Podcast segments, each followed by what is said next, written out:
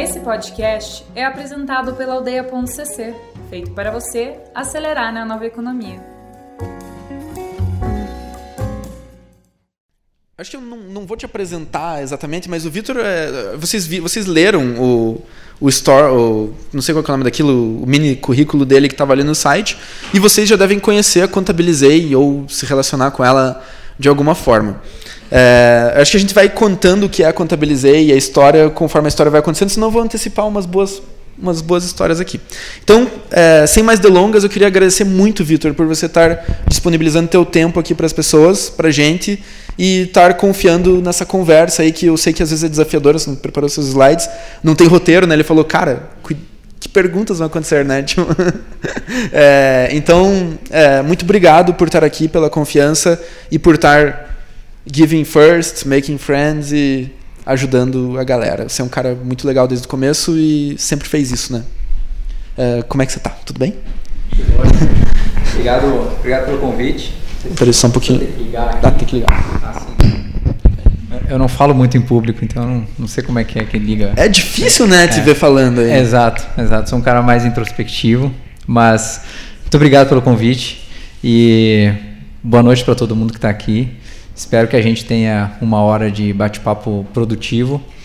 E eu acho que eu só estou aqui uh, porque o Ricardo representa esses valores aqui. Eu conheço ele faz uns sete anos que a gente estava conversando aqui, né? Que a gente acho se conhece e, e eu consigo enxergar claramente esses, esses, valores em você, Ricardo. E eu faço é, tudo que vem de você, eu tenho um, um apreço.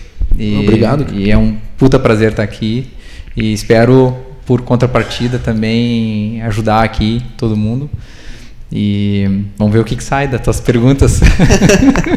pois é, cara. Eu fiquei, eu fiquei muito pensando nas perguntas que eu faria por conta dessa história. E eu já tive mentoria com o Vitor na Endeavor, já teve várias experiências assim de, de conversas nossas. E eu, quando eu liguei pro Vitor um pouco hoje, aliás, o Vitor me ligou pra gente combinar a jogada. E daí eu falei, cara, vou falar disso, eu fazer uma lista de coisas assim. Fiquei, cara, será que vai dar pra falar de tudo? Mas enfim, é, vamos começar do básico. Uh, Vitor, de onde você veio? Tipo, o que, que formou o Vitor antes da antes da Contabilizei? Cara, muitas coisas me formaram e acho que eu quem me segue nas redes vê que eu sou um pai, né, de duas filhas e eu fui pai muito cedo na minha vida. Então acho que isso me formou. Tinha 20 anos quando a minha filha nasceu. E hoje eu tenho 37, ela tem 17. E isso, cara, quer queira, quer não, você tem 20 anos. Não sei se alguém tem 20 anos aqui. Mas eu tive a minha primeira filha. E isso, nossa, assim, você. Pô, você eu me lembro que o meu pai, quando eu contei que minha esposa, hoje minha esposa, né? Tava grávida, ele falou: Olha, Vitor, você vai ter que. Puta, ele, assim, tomou como um alemão toma, assim, as coisas muito frias, né? Ele falou: Olha você vai ter que aprender as coisas muito rápido na tua vida, Victor, porque hoje você não é um homem, hoje você não é um pai e hoje você não é um profissional. Então, cara, você vai precisar ser três coisas da noite pro dia muito rápido. E aquela frase me pegou de um jeito, em vez de eu ficar puto com meu pai, né? Eu falei, caralho, olha o que, que ele tá me falando. E, para mim isso virou. E, e, e, aí então eu comecei a devorar livros e, sabe, entrar. Cara, então tem que ser tudo isso. Então tem que ler livro de pai, tem que ter livro de é, pessoa, né? De valores e tem que ter livro de negócios. E e eu também entrei no exército, passei três anos lá, e isso é, me tirou um pouco de ler livros sobre pessoas, porque o exército traz muito valores, disciplina, etc, etc. E que foi um outro pilar que me formou bastante. Mas acho que, assim, fundamentalmente, foi construir uma família com 20 anos. Caramba, desafio, hein? Um desafio empreendedor e tanto. Sim. É, então vamos começar, antes da gente entrar nas startups, e qual que é o segredo para construir uma família? Já chegou a descobrir alguns? Olha, é, são vários. É, acho que cada, cada, cada, casal né, tem, tem que descobrir. E o legal é que eu tive a oportunidade de descobrir com a minha esposa ao longo do tempo. E nesse 17, 18 anos junto, cara, a gente já brigou várias vezes, como qualquer casal briga. A gente já pensou em se separar, é, mas o, o, que sempre uniu a gente foi o nosso coração. Então, cara, imagina, você tem 20 anos, cara, você olha para o mundo, você tem 25 anos, você olha para o mundo e, e, e, tem muita coisa acontecendo no mundo. E você fala, cara, mas eu tô aqui. É, e, e, eu, por, por, algumas vezes, eu olhei, cara, mas eu tô aprisionado. Né? E quando eu tentava olhar para fora, não que eu fazia algo, né? Mas quando eu tentava olhar para fora, eu falava, não, cara, mas meu coração está aqui. Então eu sempre escutei muito meu coração, ela também sempre escutou muito o coração dela. E, e isso fez com que a gente ficasse junto. E, mas assim, alguns elementos que a gente foi forjando ao longo do tempo, eu até te contei que eu acho que eu estou nos melhores momentos com a minha esposa na, na, vida, né? Depois de 17, 18 anos, que a gente viveu por um monte de coisa, teve uma filha, é, empreendedorismo, né? Que dói. É, aí teve a segunda filha. E aí tem todo esse nenê da Contabilizei que virou né, uma maluquice. A gente sempre tentou conversar, muito embora eu falava A, ela falava B, porque eu tenho um, jeito de pensar, ela tem um outro jeito de pensar. E a gente é como se fosse um karma, né? Enquanto você não resolve as coisas, tu pode o coração fazer com que a gente parasse de discutir e ficasse junto, se abraçasse e tal. Mas esse assunto voltava. E acho que agora com 37, né, e, e tudo que a gente já viveu, eu consigo ter muita tranquilidade de dizer para todo mundo aqui que enquanto você não endereça os pontos que você tem dentro do seu relacionamento, seja ela com, né, com o esposo, marido e tal, ou colegas de trabalho, amigos, as coisas vão, vão voltar. E, e, eu acho que esse é o principal aprendizado que eu tenho de 17, 18 anos. Cara, enderece as coisas, não deixa as coisas é, é, é, amadurecerem tanto. Legal. Porque por mais que tu, tu, tu, queira deixar de lado, ela vai voltar. Que legal. Boa dica. E você estava no exército quando você teve a filha ou foi depois? Como é que foi? É, eu conheci minha esposa, eu estava no exército. Uhum. E, e, e, então eu tinha 19 anos. Aí eu conheci ela e aí fiquei mais uns dois anos no quartel, né? Fiquei três anos. Uhum. E para conectar do exército até contabilizei, o que, que foi acontecendo? É, eu eu estava estudando administração e sabia que o exército era uma passagem da minha vida, né? me, me ensinou muitas coisas e, e eu sempre quis ir para o mercado. E e aí teve um período que eu passei, que era faz parte, né, que tu voltar para a vida civil depois voltar para o militar. Eu, eu, passei seis meses é, trabalhando numa empresa que, que é a Forjas Taurus, que quem não sabe faz armas lá em Porto Alegre. Eu sou gaúcho, né, by the way, assim, assim Daqui a pouco eu faço Se ninguém percebeu. É, eu faço uns bate, mas eu sou gente boa, tá? Eu já aviso para os curitibanos que eu sou gaúcho, gente boa. E aí eu trabalhei nessa empresa, cara, e, cara, porque, assim, eles tinham uma estrutura muito militar, claro, pô, porte de arma e tal, né? Pô, eu era revistado todo dia, é, mas ninguém podia levantar a cabeça. Tu ia no banheiro, os caras ficavam olhando assim, pô, o cara tá no banheiro. Peraí, cara, preciso fazer xixizinho, né? Eu preciso fazer, quero pegar uma água, pô, os caras ficavam olhando. Eu, e aí isso criou, isso é uma das coisas que me forçou. Eu falei, cara, eu não quero ser empregado. Eu fiquei com essa coisa na minha cabeça, cara, isso aqui eu não quero. E eu voltei pro quartel, fiquei mais dois anos lá. E aí saí, uma consultoria me convidou para trabalhar. É, e a consultoria era a consultoria do meu pai, né? Então, então o empreendedor fala, não, a consultoria, não. O meu pai falou, cara, vem trabalhar comigo que... Então ele trabalhava muito em qualidade, planejamento estratégico para médias empresas, né? Uhum.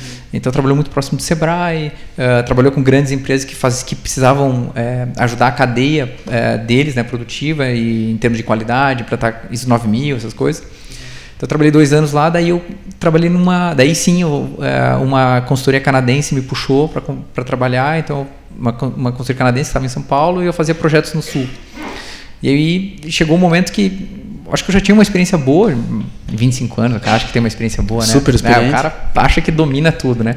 E ali na minha cabeça eu falei, ó, eu, eu para subir aqui eu tenho que ser um gerente de projeto e, cara, ninguém vai me botar como gerente de projeto com 25 anos no, em multinacionais.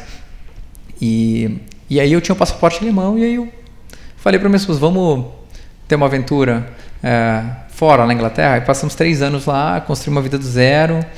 E aí depois voltei.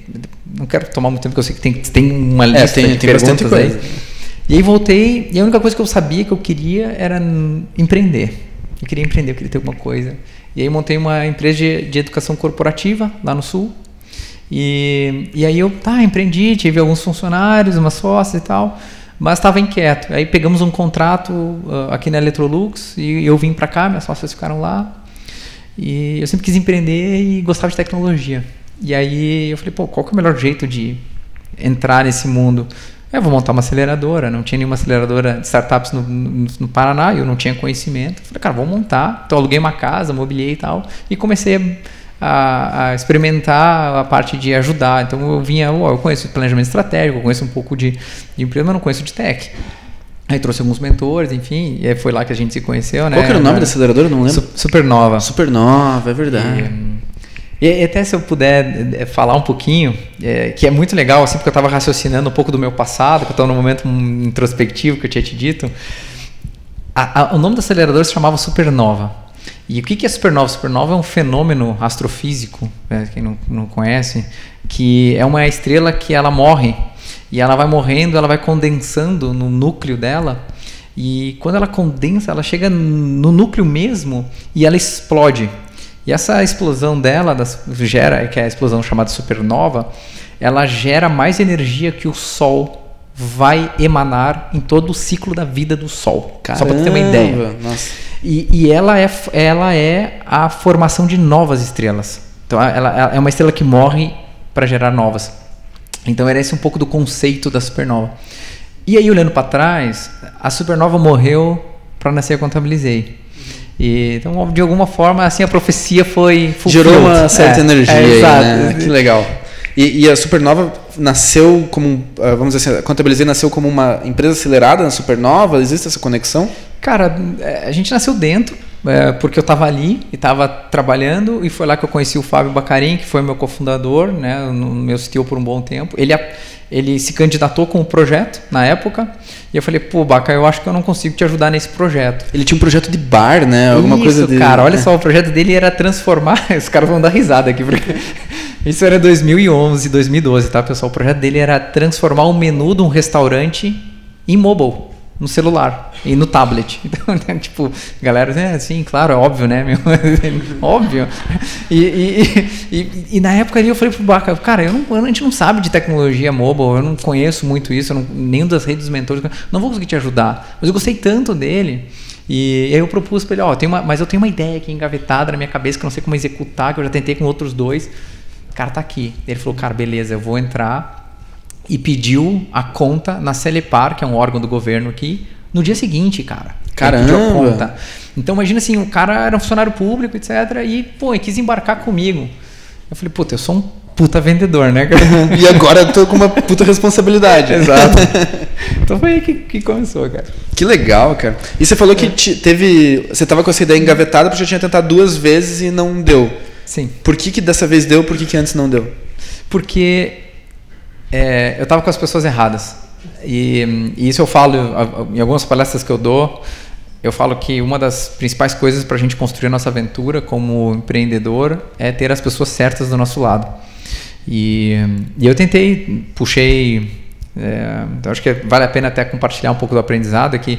Quando a gente tem uma ideia, a gente quer implementar ela. Isso é natural do empreendedor, né? O cara quer, não, meu, vamos botar isso aqui no ar amanhã. E, e aí a gente acaba cegando Uh, a gente se cega para algumas coisas na ânsia de colocar o projeto no ar. E, e aí, o que, que eu fiz? Né? Na época, eu precisava de um, de, um, de um contador e de um desenvolvedor.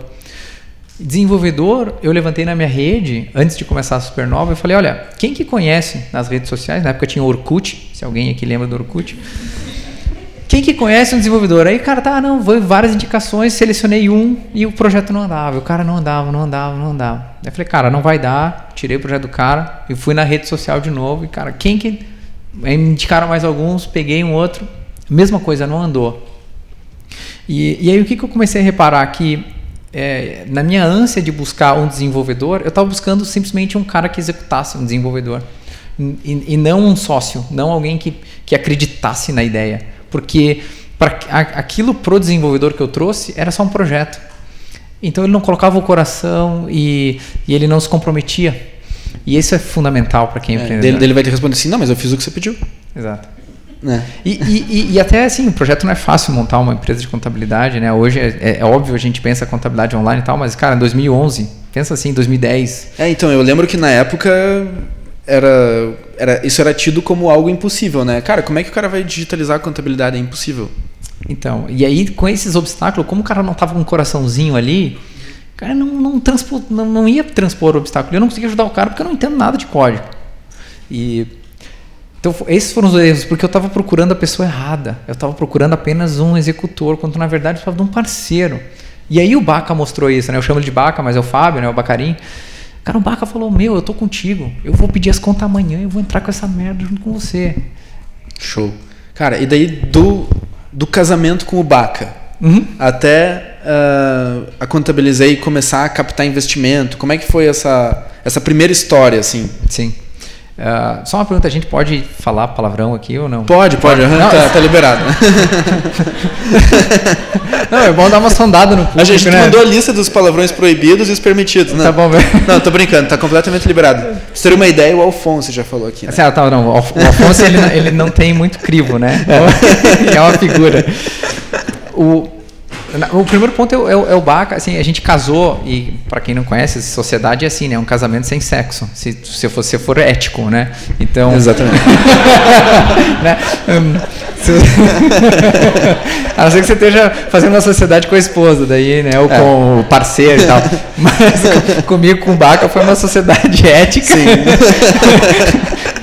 Meramente negócios. Foi meramente negócio. Qual que era a pergunta mesmo? Também esqueci. Não. Bora! Não, de- desse momento que vocês casaram até o momento que vocês tiveram uma, uma indicação de que era aquilo mesmo, assim, uma prova de tração legal. Ah, sim, cara. A gente. ehm, isso foi mais ou menos meados de 2013, quando o Baca decidiu, né? Eu apresentei para ele, decidiu sair. Então a gente demorou é, 2013 para montar o que na- hoje chamam de MVP, né? Então, ah, vamos montar um MVP e tal. E para nós montar um MVP de contabilidade não é infelizmente um mês, dois meses. Era, cara, tinha que ter uma carga um pouco maior. E a gente começou com os beta testers, né? Esposa, amigo, etc. Pai, parente e tal. E em janeiro de 2014 a gente lançou. E aí a gente lançou o site e aí tinha um telefone, que era um telefone fixo, né, galera? Quem vai botar o celular na. Então, o empreendedor não pointer. Só que o telefone fixo era um siga-me pro meu celular. Né? Né? E, e aí. E, e- e aí, nesse primeiro mês, cara, como eu conhecia a Gazeta do Povo, tinha alguns reportes porque eu fiz a Supernova, eu dei um ping nos caras. Falei, cara, eu tô com um projeto muito legal aqui, de contabilidade online. E, e aí, os caras compraram a ideia e botaram no domingo, ou naquela época que tinha, né, para quem é muito jovem aqui, naquela época que a Gazeta do Povo também tinha edição impressa. Sim. E que tinha um alcance poderoso Pô, também. aqui no né? Paraná, sim, bem legal, cara. E, e aí é, a gente lançou, acho que é dia 9 ou dia 14 de janeiro de 2014. E no primeiro mês a gente fez 22 vendas. Olha. 22 vendas. De pessoas que a gente não conhecia. E, e aí, só para dar uma comparação, né? O que que é 22 vendas hoje? Hoje a gente já passou de mais de 10 mil clientes, para ter uma ideia, né? O que, que é Nossa. 22 vendas? 22 vendas, cara, por um escritório de contabilidade é mais ou menos 25% do todo o portfólio que um escritório de contabilidade tem no país. E que ele demora Caramba. anos para fazer. A gente falou, pô, a gente fez 25% no escritório em um mês. Acho que a gente tem um negócio. Então foi aí que a gente sentiu, cara, vai dar certo. É, Quer dizer, Nossa. pelo menos tem um indício de Uhum. que vai dar certo. Sim. E daí foi que vocês foram captar investimento anjo. Aí sim, aí eu comecei a dar um ping nos investidores antes que eu conheci na Supernova, que eu fiz um relacionamento na qual investidor. Não sei se a gente vai ter uma parte de investidor aqui, porque já É, eu quero falar de investimento. Então tá bom. Então eu vou pular, porque depois eu, eu falo.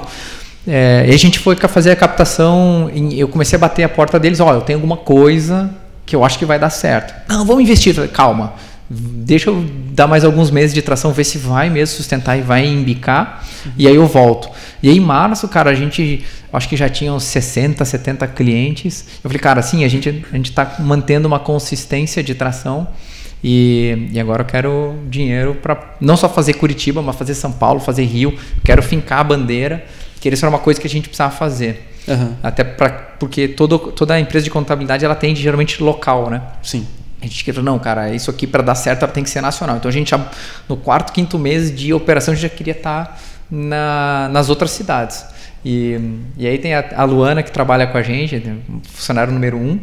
A gente, que é, a, que é a pessoa literalmente que mais abriu empresas nesse país, assim, disparado. Caramba. Sim, sim, disparado, disparado. Mas tem CNPJ nas costas ela. E, e a gente falou, cara, vamos fazer São Paulo? Vamos. Como que a gente faz? Não sei. Vamos pegar um processo, vamos, ver- vamos vender um processo primeiro e vamos fazer, vamos tentando, tentando. No último caso, eu vou para São Paulo e faço esse processo na mão. Como Tem que protocolar lá na prefeitura. Foda-se, eu Aham. faço essa merda. Uhum. E, e, e- e foi assim, cara, que a gente foi indo, sabe? Foi aprendendo, uh, porque não tem regra, tu vai entrar no site da, naquela época, tu entrava no site da junta comercial, ninguém te explicava como é que era o processo, cara. Uhum.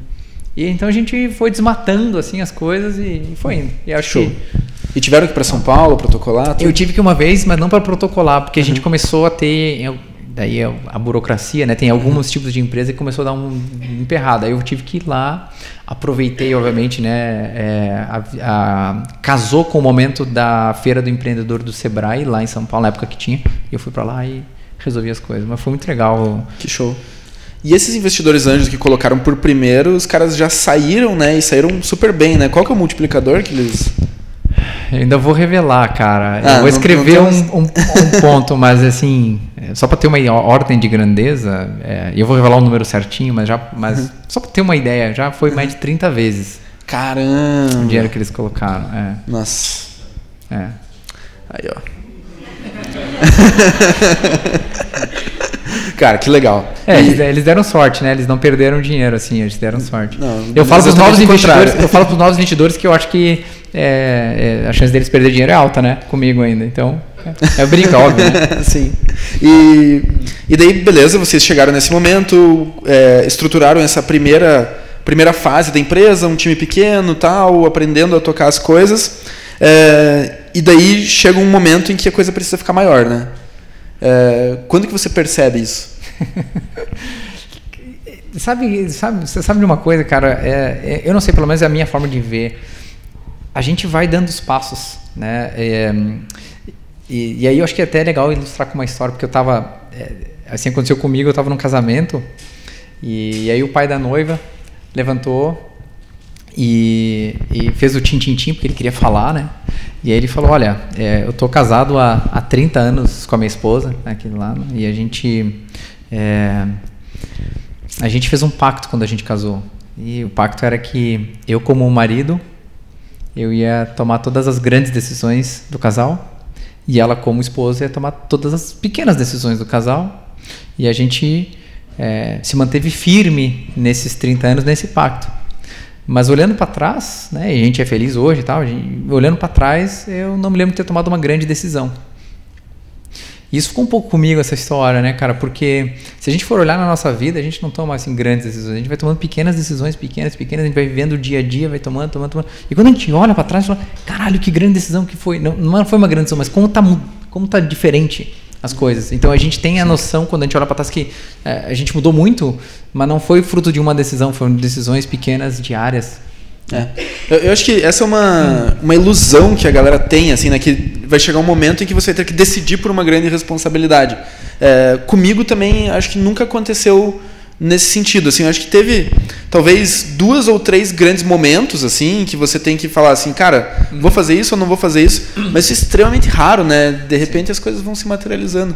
Não, não que não que eu odeia tenha uma proporção com a contabilizei, assim, mas, é, mas mas acho que faz parte assim. É. Sabe uma das outras coisas que eu tenho de característica? Eu abro às vezes cinco, seis frentes, cara. Eu vou pá, pá, abro, abro, abro, abro e vou olhando aquela que vai mais se aparecendo né? E aquela que mais vai se destacando, eu vou dando mais atenção e as coisas vão indo. Então, eu acabo não tendo que tomar uma grande decisão, mas as decisões acabam fluindo, né? Daí é uma questão muito mais é, de estilo de vida do que mais filosofia do que própria gestão. Eu não sei se o Peter Drucker, que é o pai da administração, vai falar isso, Sim. se o Ben Horowitz vai dizer isso, mas é a forma que eu tenho feito até o momento.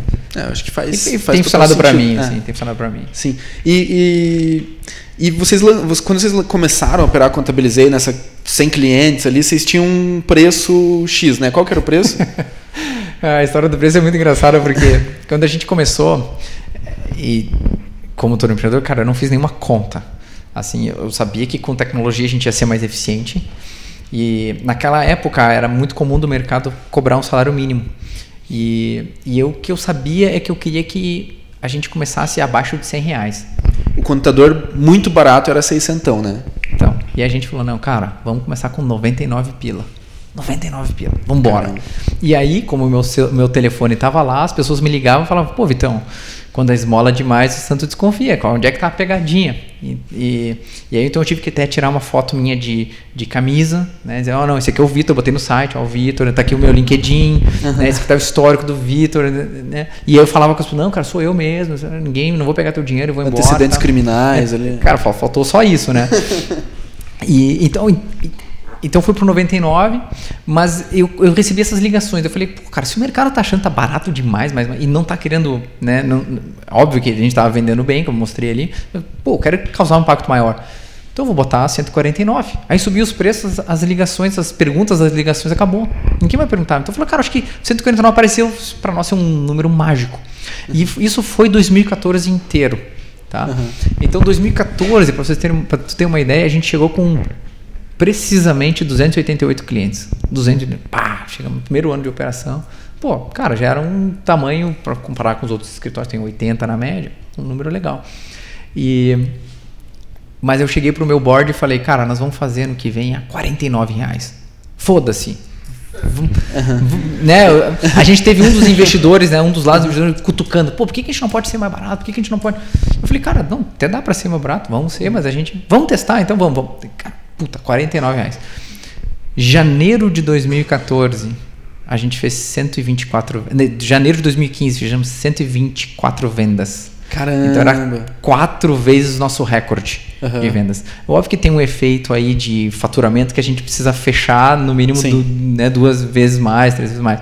Mas a gente começou a, a, a vender mais, né, a uhum. chamar mais atenção. E só que a gente reduziu bastante o faturamento, porque a gente não só fez para os novos, a gente não é que nem a NET e, e Vivo e tal, que, e só dá uma promoção para o novo, né? Não, a promoção agora você vai adquirir, é só para novo. Não, não, não, cara, se é 49, bicho, se é 49 para todo mundo e vamos rolautar para a base, quem pagava 149 vai pagar 49. Caramba. Então foi uma decisão muito de gut feeling, uhum. muito de falar, cara, vamos experimentar e uhum. ver o que que dá. E cara, ali a gente 2015 foi o ano que a gente puta, cresceu muito e aí e isso são esses pequenos momentos são, uhum. né, que a gente que a gente teve. E uma outra coisa também que acho que é super valiosa quando você baixou hum. o preço é que você blindou o interesse de qualquer outro player entrar no mercado, né? Eu acho que por consequência sim, mas seria muito bonito, né? E tu me conhece, né, cara? Uhum. Seria muito bonito eu vim aqui romantizar para vocês. Não, foi uma estratégia, cara, que eu me tranquei por três dias e fiz um planejamento estratégico e sabia exatamente o que os 49 ia dar, entendeu? Uhum. Era muito bonito, como muita gente aí faz no palco. Uhum. Os caras envelopam, né? Todos os tiros que os caras deram, deram certo. Eu para mim, eu falei, cara, para mim teve um racional, mas eu, a gente não sabia o desdobramento disso. Eu acho que isso foi uma das decisões acertadas da companhia que pro, ela a crescer mais rápido. Legal. E você falou que tinha investidor que tinha interesse nisso, tinha investidor que estava cutucando com relação a isso, devia ter gente que estava um pouco assustado. É... Como que é essa relação assim com, com essa galera, né? Que é um pouco mais nessa época provavelmente você já não estava mais só com os anjos, né? De novo, é, é ter as pessoas certas do teu lado e uhum. ter os parceiros certos. Então, investidor tem em tudo que é lugar e vai continuar tendo. E eu acho que no Brasil não tem escassez de dinheiro, tem escassez de bons empreendedores que sabem executar o projeto, né? que sabem executar de fato. Então isso, isso tem escassez. Agora, de escassez de dinheiro não existe. E o que eu escuto muitos empreendedores é que existem muitos investidores que não são tão bons assim. E eu acho que eu tive muita sorte das coisas combinarem, dos parceiros certos uh, aparecerem no momento. E, e obviamente sempre tem tensão, né? É, Ricardo, sempre tem intenção. Então, na hora do, de, de tirar todo mundo para 149 para 49, a primeira pergunta que um dos meus investidores fez, porque o cara é foda e eu valorizo isso, mas é, é a função dele, ele chegou e apertou meu calo. Ele falou assim: Vitor, e aí? Como é que tu vê a companhia agora com dois terços do faturamento? A gente não tem mais dois terços, a gente tem um terço do faturamento do que a gente tinha antes. Uhum. E, cara, isso é, uma, isso é uma pergunta não de quem não entende, é uma pergunta de quem realmente entende, porque os caras montaram o Mercado Livre. Eu, cara, os caras tiraram. Era o Kazek? Era o Kazek. Uhum. Os caras tiraram o Mercado Livre. Então, eu respeito muito o que os caras fizeram. E a pergunta dele é super importante. E, mas eu falei para ele: olha, é, eu acho que a gente vai ganhar no longo prazo, a gente vai, a gente vai inverter essa curva no longo prazo. E seis meses depois, a gente já tinha retornado ao, ao, patamar de faturamento e não só no patamar, mas estava crescendo muito mais rápido que a gente estava crescendo. Legal. Mas o investidor bom é aquele que te desafia no sentido de é, fazer você pensar bem no que você está fazendo, mas não te impede de fazer. Uhum. Porque ele sabe no poder do empreendedor, porque é nele que ele apostou, ele não apostou na contabilizei. A Casé, quando entrou, é, a gente tinha oito pessoas na uhum. companhia. E um grande problema para resolver, né? É um puta problema para resolver. É. E, e, o que, que para essa galera que está olhando agora para o investidor, o que, que o investidor procura nesse primeiro momento, assim? Ele procura, primeiro crivo do, do, do investidor, na minha visão, pelo que eu enxergo assim, é um empreendedor committed. Então, enquanto você não está committed com o negócio, o investidor não vai botar o dinheiro dele. Então, cara, exemplos clássicos. Eu quero empreender, é, mas eu preciso do investidor para eu poder dar o, o, pulo, né? E, cara, se tu não está colocando o teu carro na linha, se você não está colocando o teu investimento na linha, por que, que o investidor vai botar o dinheiro dele no teu negócio? E é um pensamento muito simples. Então, quanto que você está committed? Quanto que tu está colocando a tua carne ali, né? Para falar, ó, oh, investidor, esse aqui é a minha vida, cara. Entendeu? Então, o investidor fala assim, ah, cara, é tua vida, então eu sei que você vai ralar pra caralho para fazer esse negócio dar certo. É Legal. o primeiro crivo. É o primeiro crivo do cara. Maravilha. E você deve ter acompanhado muito, não só as, as tuas relações com o investidor, mas de outras startups, né?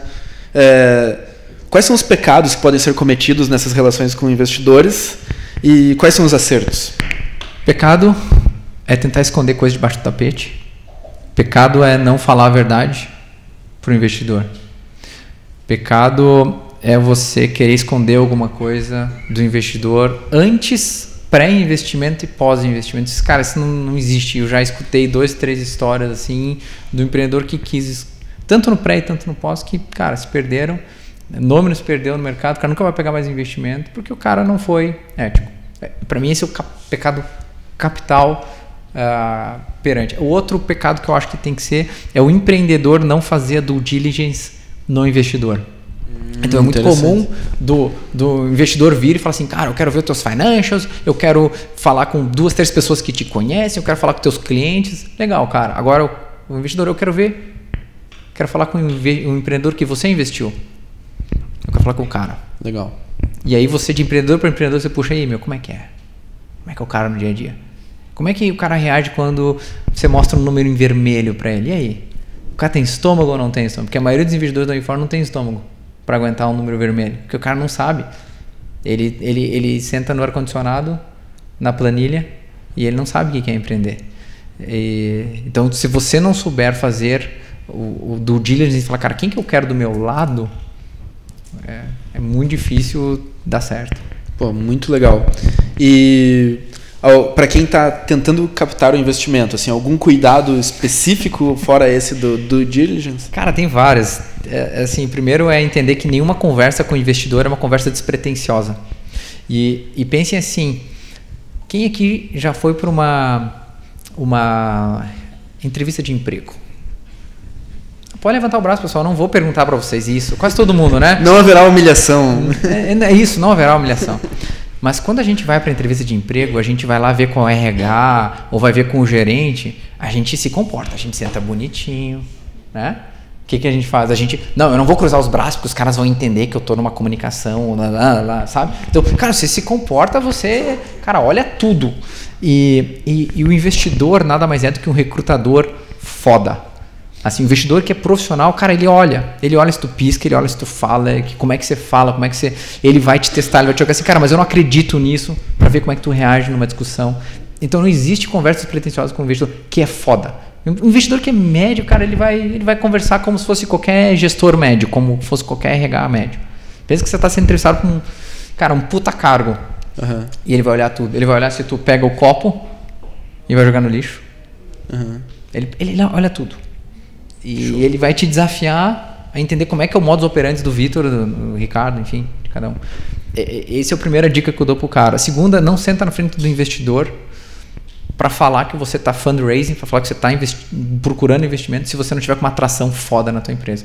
Enquanto você não tiver entendido o modelo de negócio, não tiver números que suportem que, cara, tua empresa é foda, não senta para discutir. Senta sim para desenvolver relacionamento. Fala, cara, não estamos no momento ainda, mas puxa, é legal. Olha, deixa eu te contar quais são os milestones que a gente atingiu. Deixa eu te contar onde que a gente quer chegar daqui a três meses. E fica pingando o cara. Cada três meses, cara, deixa eu te dar um update, vamos tomar um café. O cara sempre vai querer tomar um café. O cara que é bom, sempre vai querer tomar um café. Porque não vai querer perder a oportunidade de investir em ti se você embicar. Sim. E o trabalho do investidor é cuidar desse funil, né? Então, se ele está claro. se ele, se ele tá negando as conversas, ele tem, tem, algum problema ou nessa abordagem ou no próprio investidor. É, ou, ou, ele não gostou de você, ou, enfim, mas.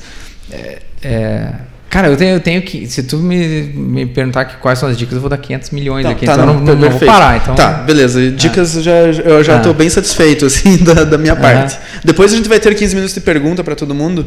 São aproximadamente 45 minutos de conversa. Imagino que vocês devam estar pensando nas perguntas. A gente tem 15 daqui a pouco. É, e foram quantos milhões levantados até agora na Contabilizei? Do que eu posso revelar? Sim. é, foram mais de 70. Olha só, que legal. E então a vida tá feita. Não. Mas né, você não tá com 70 milhões na conta aí? Então, é o que o pessoal pensa, né? Que agora eu tô andando de Porsche, que eu tô, sei lá, que que eu tô morando numa mansão. É, então até tem gente aqui que sabe onde eu moro, né? Cada imobiliário aqui sabe exatamente onde eu moro. É, então não, cara, é só mais uma etapa e o investimento ele é um viabilizador do teu sonho. Uhum. E, então é assim que eu enxergo. Ele, ele não, ele vem viabilizar o sonho para a empresa. Uhum. E, é, e, muitas pessoas que não entendem isso querem se aproximar do Vitor porque acham que o Vitor agora está com a vida feita. Não, eu, eu sou hum, provavelmente multimilionário, sou no papel, não vale nada. Entendeu? Não vale nada. Hum. É, mas isso não importa. O que importa é o que, que a gente está fazendo lá. Né? Chega um momento que é, você para de trabalhar porque você quer dinheiro. Não, cara, não é que eu estou com a vida feita, não é isso. Mas é, se eu não focar no meu propósito, não ajudar a minha companhia que tem 300 pessoas a entender o propósito, nada disso vale. Nem o dinheiro, nem, nem as cotas, não vale nada. Uhum. Então o dinheiro, o dinheiro que a gente tem do investidor é um viabilizador para quão grande a gente pode ser para frente. Que show. E, e cara, eu, eu acompanho você faz tempo, né? A gente se segue no Instagram e tal, faz essas coisinhas da internet. É... e, e, cara, às vezes eu vejo você correndo às 5 da manhã, né? Acordando às 5 da manhã para correr e tal. É, e eu já vi uns vídeos teus, tipo, ó, tô correndo aqui, tô acordando por causa desse propósito e tal.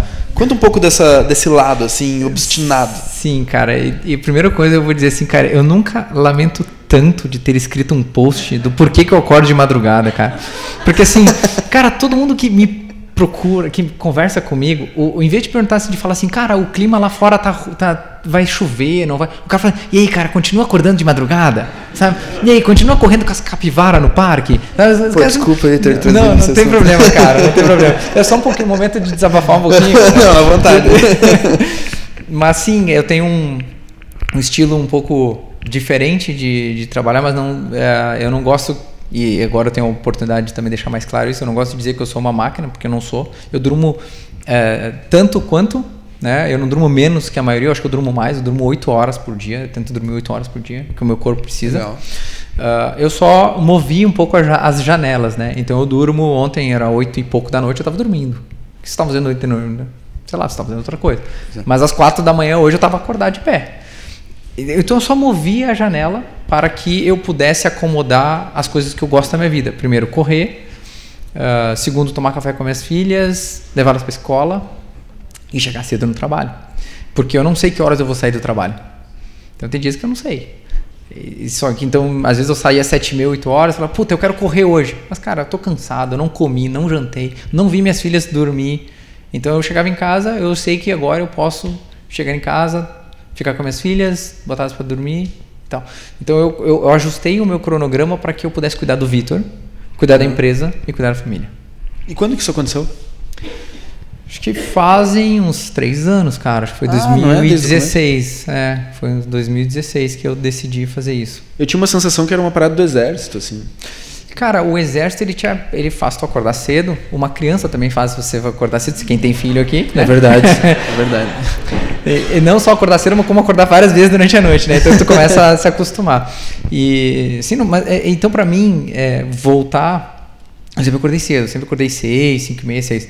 Mas é, para eu vir para 4, 4 e meia foi muito tranquilo porque eu, meu corpo já se acostumou. É, então, e eu acho que eu também sou do estilo, não sou coruja, eu sou muito mais um cara que gosta de acordar cedo. Então as pessoas me falam, porra, eu tentei, mas eu não consigo. Eu falei, cara, de repente você é um cara uma coruja, que você vai produzir pra caceta à meia-noite. E tá legal, esse é o teu corpo. Né? Não, não vá na modinha 5am clube, essas coisas que tem na internet. Para, meu! Faz o que teu corpo. Sim. Cara, faz o que teu corpo sente bem, aquilo que é. Sabe, não entra na modinha. Perfeito. Entra perfeito. Então quem for precisar, meu, meu, meu post vai estar. Tá, vai ver que está muito antes do 5am clube. E eu não quis gerar um 5am clube, não, eu não gerei uma hashtag. Sim. Eu só falei, cara, eu ajustei a minha vida para aquilo que eu acho que é mais importante. Uhum. Encorajar pessoas que possam, possam fazer isso. Sim, legal. Obrigado aí por me, libera, me liberar desse karma assim que eu tava sentindo. Poxa, por isso que as coisas não dão certo para mim. que bom, cara. Muito bom. E, e onde que dá para chegar aí que eu contabilizei? É uma coisa que eu estou descobrindo. É, acho que a gente tem um sonho grande lá dentro de impactar o micro pequeno empresário. A gente só começou pela contabilidade então tem muito mais coisa para vir. Uh, tem muito mais coisa dentro da companhia, então a gente tem recrutado muita gente, muita gente nova. Então tem, temos que ajudar as pessoas a se desenvolverem, ter um ecossistema mais maduro. Uh, porque isso vai propiciar não só que a contabilidade seja maior, mas que outras empresas nasçam e nasçam mais maduras também. Então, Legal. faz parte do ecossistema, que é um trabalho, puta, puta trabalho que você está fazendo aqui, que você me contou. E, então eu vejo muito de ajudar o meio pequeno empresário, mas também ajudar as, as pessoas né, que estão é, em volta do nosso, do nosso ecossistema. Sim, pô, que bacana, cara.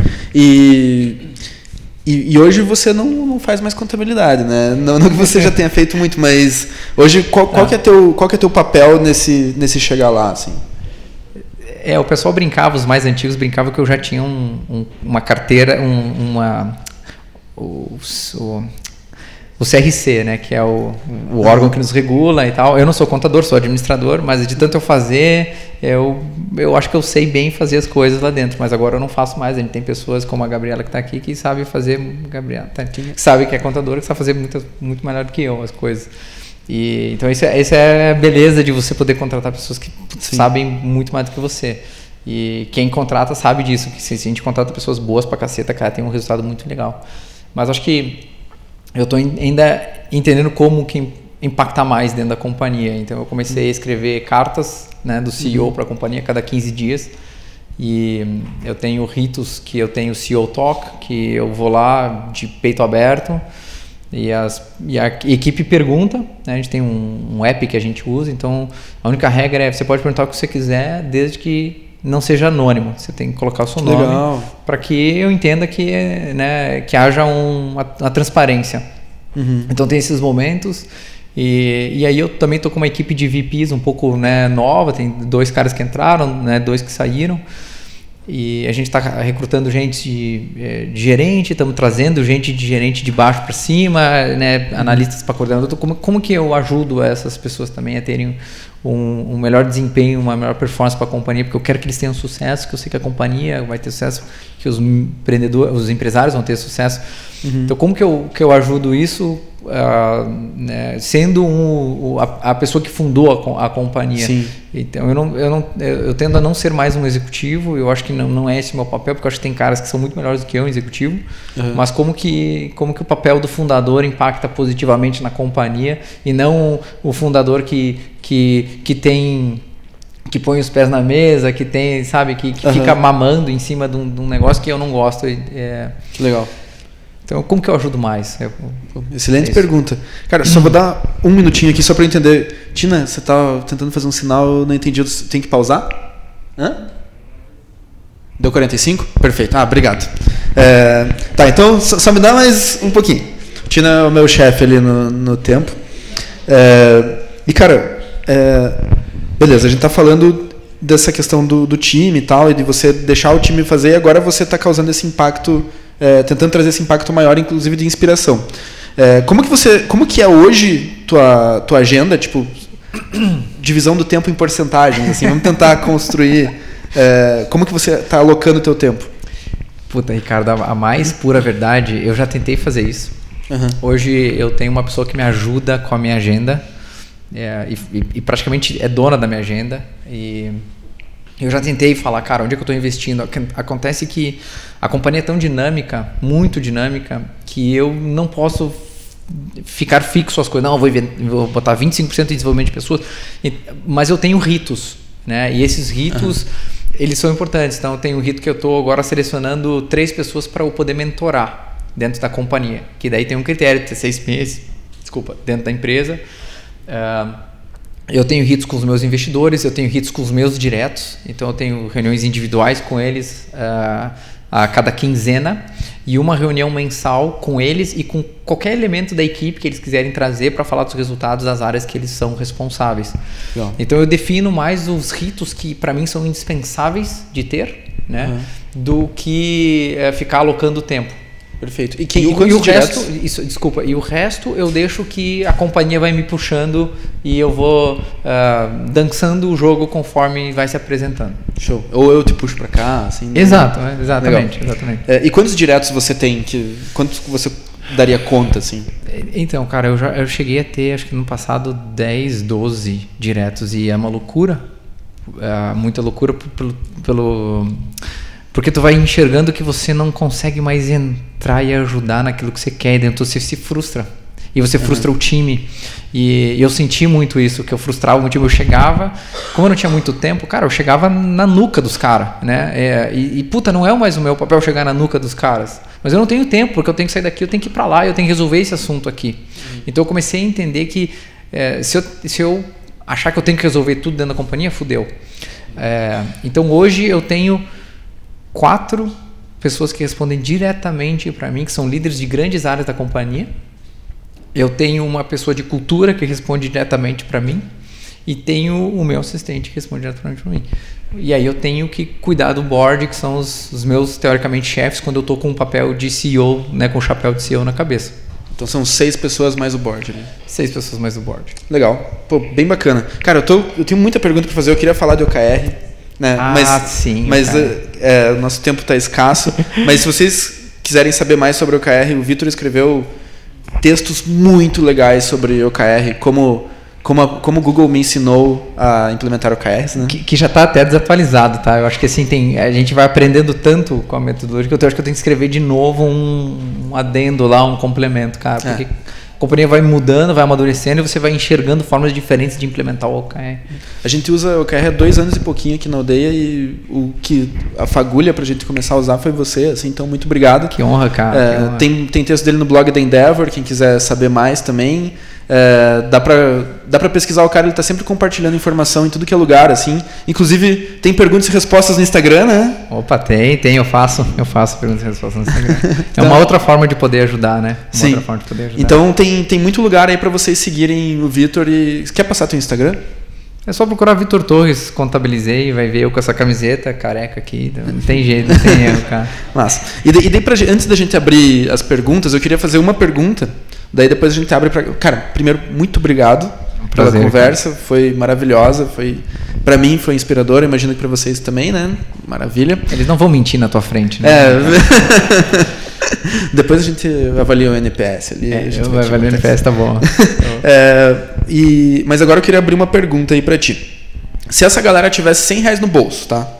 Para gastar com alguma coisa que você acha que pode causar um grande impacto na vida deles Pode ser comprar alguma coisa, pode ser, sei lá, fazer qualquer coisa com esse dinheiro. O que, que você recomendaria que eles fizessem com esses 100 reais? O que, que eu diria, Letícia? Tá, a Letícia sabe da Endeavor. Eu fiz, fiz um post para Endeavor há um tempo atrás que era investir em xícaras de café. Ah, é? É. E, e, e eu falei, eu, eu conto que eu estava falando numa palestra, alguém me fez uma pergunta, cara, se tivesse 100 reais, o que você faria? Eu falei, vou investir, investir em xícaras de café e todo mundo riu, né? De uhum. tipo assim, né? Que loucura. O negócio não está crescendo, é, né? o mercado. É, não, mas eu investi em xícaras de café no sentido de Sim. pagar café para pessoas, para mentores que Perfeito. pudessem é, me ajudar a fazer um shape da minha ideia, uhum. seja qualquer problema que eu esteja passando, né? Ou dificuldade. Ou, então eu, eu, investiria em conversas, né, em xícaras de café. Maravilhoso, excelente dica, muito obrigado. E agora abrimos para a segunda etapa do ritual aí do Startup Grind, que são as perguntas de vocês. Quem gostaria de fazer pergunta? Eu acredito que o nosso microfone chega. Se não chegar, vocês chegam até onde ele chega, tá? Ali. Boa noite. Boa noite. Vocês tiveram uma ideia disruptiva num país que é protecionista, que é lobista, que gosta de tabelar, né? Agora tem até tabela de frete mínimo para caminhoneiro. E quando eu conhecia Contabilizei, nunca fui cliente, é, eu sempre pensei que uma ameaça seria o sindicato dos contadores, ou uma lei que baixasse e que daqui a pouco fala ninguém pode oferecer esse tipo de serviço por menos de um salário mínimo, e aí vocês iam perder o diferencial competitivo. Evidentemente isso não aconteceu ainda, mas eu, eu não sei como que vocês lidam com essa ameaça, né? Que, que e essa ideia, essa pergunta veio na minha cabeça quando você falou, eu não sou milionário, eu sou milionário no papel, porque de repente eu não sei a velocidade que um, que uma, um, uma startup pode crescer e de repente tem ameaças ocultas aí que pode desabar um mercado inteiro. Uma ideia revolucionária pode vir para o chão simplesmente com uma, um ato político? É, responder em várias partes aqui. O primeiro é que é, é, ótima pergunta, obrigado. Eu passei muitas noites em claro e minha esposa sabe disso, das ameaças que a gente sofreu para montar Contabilizei, muitas, muitas e é, passei noites em claro porque num, num, de um lado eu tinha toda a minha vida para porque eu investi na Contabilizei, era isso que eu queria fazer. Por outro, eu sabia que o Brasil precisava de alguma coisa que libertasse o micro pequeno empresário. Tinha que sair dessa de um salário mínimo, cara. Tinha que sair dessa merda. Então, é, várias coisas. Assim, o primeiro é a gente sempre tratou com muita transparência, muita ética. Né? Então, querem ver o que, que a gente está fazendo, vem aqui. A gente sempre esteve dentro da lei. A gente sempre foi registrado desde o T0, diferente do Uber que entrou irregular e tal. Nós começamos a ofertar regularizado. Uh, passamos por N fiscalizações, onde as fiscalizações não foram balanceadas da forma como deveriam ou como eram sendo aplicadas aos outros contadores. Então, eles sempre tentaram buscar pelo em ovo na gente, nunca encontraram. Uh, mas acho que assim, o que, que sempre me moveu a, enfrentar isso é o bem para o país. E né, eu tenho três anos de, de militar, era o que eu quis doar minha vida para o país. E encontrei na Contabilizei uma forma de ajudar ainda mais o país. E eu acredito muito no país. E a gente tem que destravar o país, a gente tem que fazer com que é, a gente tenha uma livre, livre concorrência, um livre comércio, que é isso que vai fazer, isso que prospera o país. Então eu sempre acreditei nisso. E isso me faz acreditar que não haverá uma canetada daquela que você, que você falou ainda, né? Então, eu acho que não vai haver essa canetada. A gente trabalha para isso. Tem todo um movimento onde a sociedade não aguenta mais isso, né? E não só na contabilidade, em qualquer outro, cara, a gente não aguenta mais, cara. E não vai permitir que isso aconteça. A gente vai para a rua, a gente já mostrou que a gente é capaz e tal. Então, eu vejo assim, é, faz o bem, faz de forma ética, de forma transparente, aguenta no coração, aguenta no estômago e vai indo, cara. E se for para e se for para ser que vai ser, né? Porque a gente motivos para desistir a gente teve vários, vários, vários, vários. Inclusive de saúde, que foi um dos principais pontos que eu falo, cara, eu preciso cuidar de mim, né? E aí eu comecei a inverter um pouquinho minha, minha rotina. Legal. Tudo isso é vontade de perguntar, GG? É, vão um por vez aí, um por vez, que tem muitas mãos levantadas. Quem mais, gente? Por ordem aí, por favor. Por favor. Uh, olá. olá. É, Vitor, pensando assim hoje, se você tivesse 18 anos, tá? Por onde você começaria? Falar assim, poxa, eu tenho 18 anos, vou começar. E agora? O que, que eu faço da minha vida? Eu, eu teria me cuidado mais sexualmente, né? Para não ter o filho cedo. Brincadeira à parte, a minha filha de 17 anos vai ver o que eu tô falando, ela vai ficar meio brava, né? Porque ela fica assim. Né? é... Cara, quando você tem 18 anos, você é muito piar. E a gente acha que a gente sabe tudo, sabe? E, e então eu, eu, eu estaria mais com a orelha mais abaixada do que eu fui. E não que eu tenha sido um piá birrento, uh, e um piá cabeça dura. Eu acho que eu sou cabeça dura, mas eu teria ido um pouco mais devagar uh, em demonstrar as minhas convicções. Não que eu tenha menos convicções, porque eu acho que a gente tem convicções e a gente tem que botar para fora. Mas a forma que eu botei para fora é, é uma forma muito de gaúcho, né? Então diz que gaúcho não fala, gaúcho discute. Então, cara, quando eu tinha uma convicção, eu, cara, eu ia pro pau. Então vamos lá e vamos. Mas não no sentido de ofender a pessoa, não no sentido de brigar com ela, mas, cara, vamos botar aqui. E às vezes eu até tenho isso um pouco e eu, eu tento tirar um pouco isso de mim e ser um pouco mais de, de diálogo, né? Mas eu, eu teriam, teria um pouco mais de consciência em como expressar as minhas convicções, que são importantes.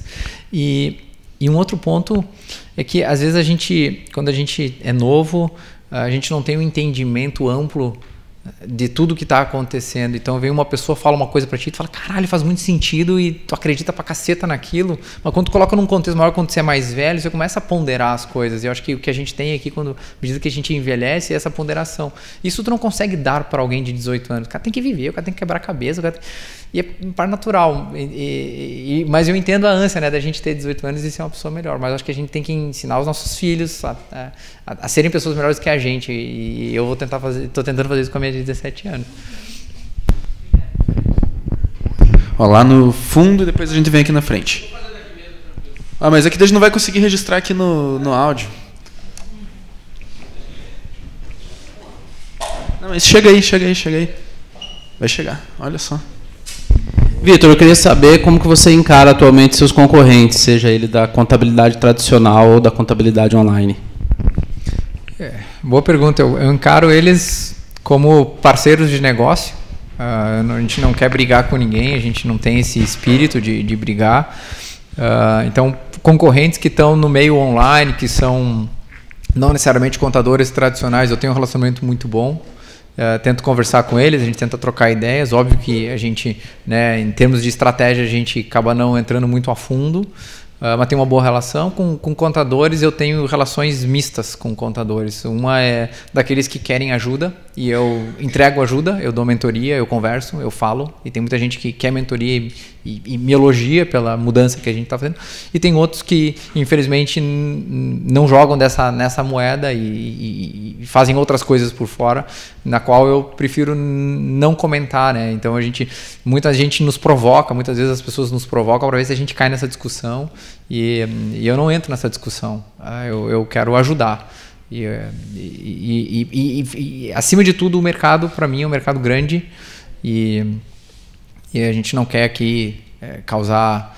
É, a gente não acha que a gente vai eliminar o contador, como todo mundo diz. Né? A gente acha que o contador ele tem que se ajustar.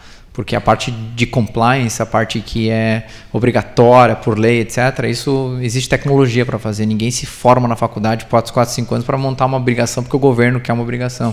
A gente se forma 4, 5 anos na faculdade para a gente poder agregar valor no negócio do cliente. Então vai ter que haver, haver essa, esse ajuste. O contador que entende isso, ele pede mentoria para mim. O contador que não entende, ele me ataca. Oi, Vitor, tudo bem? Oi, tudo eu bem. Eu me chamo Rufo, sou empreendedor também há mais de 10 anos e inspiradora demais a sua história. Eu consigo ver porque você é empreendedor, cara. Obrigado. É, eu, eu, eu, eu, também, cara. Se identificamos nesse aspecto. é, você fez um feito esse ano digno de palmas aí de um round tão belo aí como esse e internacional, né, que é bem complexo, né, para um brasileiro conseguir.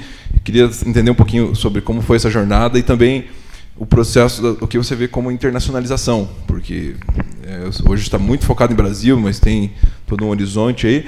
E se me permite, uma última é como que você resistiu por tantos anos em não diversificar os seus, suas oportunidades né, no meio de uma força comercial e técnica tão relevante como você tem? Né? Boa, boa pergunta. E eu acho que o round de, é, de 20 milhões de dólares que a gente levantou, ele é um, um round que foi uma consequência de muitas coisas que a gente veio fazendo na companhia, né? E não, e não sou só eu. Então esse round ele, ele não é o Vitor, mas o Vitor, claro, foi o comunicador das coisas que aconteceu dentro da companhia para que a gente pudesse ter esse round. E, e, ele vem bem lá de trás, ele vem de tudo, tudo, tudo, que, a, tudo que a companhia, a equipe tem, tem fazendo E ela vem de relacionamento que eu venho desenvolvendo com investidores há mais de dois anos. Então, aquela história que eu falei, olha, meu milestone daqui a X tempo é esse. Então, eu sempre falo isso para meus investidores, para outros investidores que eu, que eu acho que são investidores valiosos, eu falo. Então, tem investidores no Vale do Silício, no Nova York, e eu vou falando com eles, ó, a companhia está aqui, a gente quer chegar lá. Daqui a um pouco eu falo, ó, a gente já está lá. Né? E aí eles ficam, tá, e aí, quando é que vai investir? Então, é, o round ele acaba sendo uma consequência de todo um trabalho, não é assim, cara, vou montar um pitch e agora eu vou pro round. Não, isso aí é só uma etapa pequena do processo de investimento, ele vai muito mais de um, tu ter uma equipe coesa, você ter um, é, um propósito claro, você ter clientes que gostam de você, você ter uma equipe forte, você ter resultados legais, você ter relacionamento e você ter uma visão para frente de impactar. E, e, aí as coisas acontecem. Então a gente foi uh, para levantar um round nas nossas contas que a gente fez interna, a gente saiu para levantar 11 milhões de dólares e voltamos com 20. Então, é, por quê? Porque a gente ia falando a história e os caras começaram a levantar o braço. Pô, eu também quero participar da história. E você fala, puta, eu acho que você agrega na história. Então é, é tipo um namoro, né? E você vende uma história. Você fala, ó, oh, eu cheguei até aqui, eu tenho esse track record, mas eu quero chegar lá. E eu acho que tu pode me ajudar. Ele falou, pô, eu quero. E, então é você construir isso com o investidor, e quanto mais investidor a gente falava, mais eu quero, mais eu quero. Então a gente conseguiu trazer é, cinco, seis investidores de fora, é, todos é, de fora do país. E, mas é uma consequência, cara. É tudo uma consequência. Não é assim. O Vitor acordou inspirado, fez um pitch do caralho e a gente, que nem gente vê no Shark Tank, né? O cara vai lá, faz um pitch e aí os caras querem 50% do teu negócio, né? Brincadeira, não pude, não, pude, não pude deixar de falar isso, né? Mas é uma consequência. E aí, o ponto da segunda pergunta eu vou responder com a, a metade da segunda pergunta, da primeira pergunta que você pedi, perguntou como é que eu vejo o processo de internacionalização. Eu não vejo o processo de internacionalização agora, porque a gente tem muito foco. E a gente tem muito foco no mercado brasileiro. E quando eu vejo que eu tenho, vamos lá, a gente tem mais de 10 mil clientes. Eu acho que a gente é uma das poucas empresas no Brasil que fala uh, menos clientes do que na verdade tem. Né? E só que a gente tem, cara, 0, alguma coisa por cento do mercado. E eu não posso deixar, é, eu não posso olhar para outros mercados, falar, ah, é legal entrar no México, na Índia, na Colômbia, etc. Se eu não resolver a dor do micro pequeno empresário brasileiro, que é o que a gente está querendo ver. Eu quero resolver o problema do Brasil, cara. O México que aguente o problema dele ali no, no momento dele, a Índia que aguente o momento dele se a gente for entrar, a gente entra, mas não é agora. Eu quero resolver muito bem o problema do micro pequeno empresário. Vou falar, cara, puta, estamos resolvendo pra caceta aqui. Agora eu acho que a gente pode levantar um pouco o nariz e olhar para outros mercados. Se isso acontecer, a gente vai fazer. Se não, cara, a gente vai continuar agregando valor pra caralho no micro e pequeno empresário. Se eu vejo o processo de internacionalização, não vejo, porque, cara, a gente está muito pequeno. Não só em participação, mas no que a gente pode agregar pro cara. Fantástico. É isso aí. É, temos uma última, na verdade. Tá, então duas últimas perguntas que ele tinha levantado a mão lá. É, daí a gente tem que encerrar para respeitar as, a missa do grind aí. Tudo bom, Victor? Opa. Cara, a contabilidade é uma coisa de muita responsabilidade, né? Eu tenho certeza que a tua empresa tem muita responsabilidade mas eu queria saber o que acontece quando você pega um cliente que não tem responsabilidade, que faz as coisas erradas, que abandona o CNPJ, que some do mapa, o que, que você faz? Ai, ai. Eu poderia, eu poderia. Tenho dois colegas meus que vivem isso aqui, é, o Rafa e a, a Gabi. Cara, a gente recebe clientes que que vêm de outros contadores e, e aí eles entram na nossa plataforma e no mês seguinte a gente calcula os impostos deles e eles falam: caralho, eu contabilizei calculo meus impostos de forma incorreta. A contabilidade não sabe fazer o trabalho dela. Aí a gente vai lá, olha o negócio. A gente vai ver que a nota fiscal que ele estava emitindo, o serviço que ele estava prestando, na verdade era a alíquota certa, era a alíquota maior daquele que, ela que o contador antigo vinha pagando. E o contador antigo ele não está muito preocupado com é, a exposição do cliente frente à Receita Federal. Então, nós aí temos uma bifurcação que a gente apresenta para o cliente. A gente educa ele, a gente tenta educar e fala, cara, na verdade, se você não se você continuar calculando aquela alíquota menor, você vai ter um problema lá na frente. É, nós não vamos calcular, então você vai ter que voltar. Né? É, ou você entende isso e você fica com a gente e, e, e vão para frente. É, felizmente, grande parte, pelo menos da informação que eu tenho, né? A equipe me, me segura aqui. Grande parte entende, se educa e fica na plataforma, outros não vão. Mas a gente tem uma linha muito clara do que não fazer e do que fazer, né? E sempre é aquilo que é o ético, que é o correto. E quando a gente é, enfrenta essas encruzilhadas, e eu tenho certeza que a equipe aqui sabe muito bem disso, a gente não cruza essa ponte. A gente fala, cara, a gente não vai cruzar. Se você quiser cruzar, você cruza sozinho, mas não vai ser com a contabilizei. E, e isso faz. É ruim perder cliente? Claro que é ruim perder cliente, é ruim perder faturamento. A gente poderia estar com faturamento maior, a gente poderia estar com mais clientes, mas nada né, justifica o preço de você poder, no final do dia, deitar uh, a tua orelha no travesseiro e dormir bem. Cara, eu tenho certeza que eu faço isso e minha equipe aqui faz isso, de fazer o correto, de ajudar o país a ser melhor. Ah, tem que pagar mais imposto, cara, mas não é o problema nosso, de fato nosso. A gente tem que falar para o governo, a gente tem que conversar com o governo, o governo tem que nos ajudar. Não é contador que vai fazer isso, a gente tem, tem que aplicar a regra. Aqui. Oi, Vitor, tudo bem? Eu sou a Tatiana. É, eu tenho acompanhado, uh, eu e minha sócia, a gente acompanha muito as jornadas das startups aqui em Curitiba. E o LinkedIn fez uma pesquisa em 2018 que sobre as melhores start, startups para se trabalhar, né? E a Contabilizei estava lá entre umas entre as 25. Parabéns por isso. Obrigado. E eu queria saber de você, a minha pergunta é, é existem vários fatores que corroboram para esse resultado. Um deles é o clima. E o que, que você acha que é a cerejinha do bolo do clima da Contabilizei? Ai, ai. Bom, primeiro, obrigado. Obrigado por acompanhar e eu acho que o LinkedIn, essa, esse top 25 que a gente ganhou de startup, cara, não tem meu dedo aqui, literalmente não tem meu dedo, tem o dedo da equipe. E esses caras recrutam os outros, eles que garantem que a equipe que está lá funciona. Uh, então a gente deixa, tenta deixar o processo muito mais orgânico lá dentro, eles escolherem quem são os pares deles uh, que vão trabalhar e quem que não fica. A gente tenta fazer isso. Não é uma anarquia, sem dúvida não é uma anarquia, mas a gente sabe que a equipe acaba se selecionando. E isso, é, é, por consequência, a gente ganha é, é, é, reconhecimentos externos. Né? Um, mas eu acho que a cereja do bolo está em trabalhar a cultura. A, cereja do bolo está em trabalhar assim, é, quais são os valores que a gente tem, o que, que a gente não abre mão e o que, que independentemente do teu pensamento político, sexual, orientação sexual, aquilo que tu pensa, a gente tem seis valores que todos nós que trabalhamos lá temos que ter. Não, não importa os outros, a gente tem muito mais do que seis valores, cada um de nós temos muito mais seis valores, mas esses seis a gente tem que ter. E se a gente não tiver algum deles, não tem como ficar na companhia. E, então a gente já meio que seta um pouco, uh, uh, não as regras, mas uh, o guardrail, né? Como que a, a, o delimitador mais ou menos da pista. Você pode se locomover para um lado para o outro, cara, mas esses seis valores você tem que ter, bicho. Não, não adianta. E, e, e, é difícil você ser duro com ele. E, e, eu falo muito lá na companhia que a gente.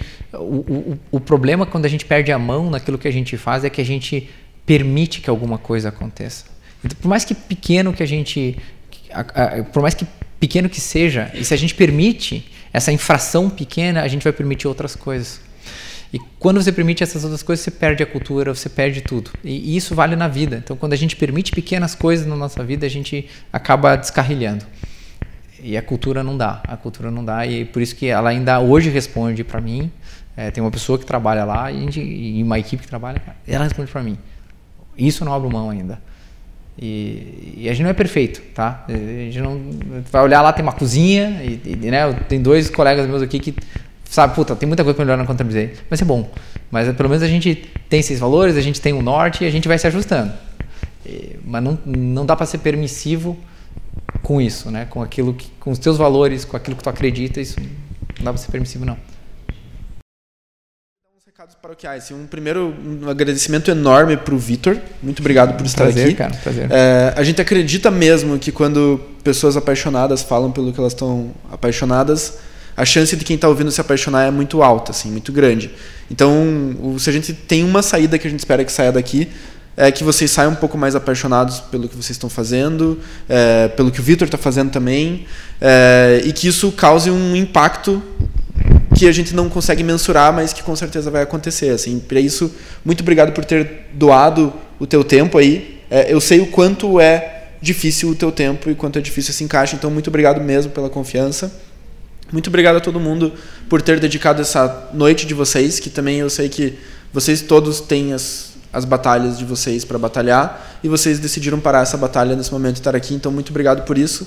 É, vocês são muito bons também. Muito obrigado ao time da aldeia, que todo mundo sempre muito afim, mandando muito bem. É, vocês são maravilhosos também. É, e muito obrigado à vida, né? Tu, pela, pela cara, oportunidade exatamente. que nos deu aí.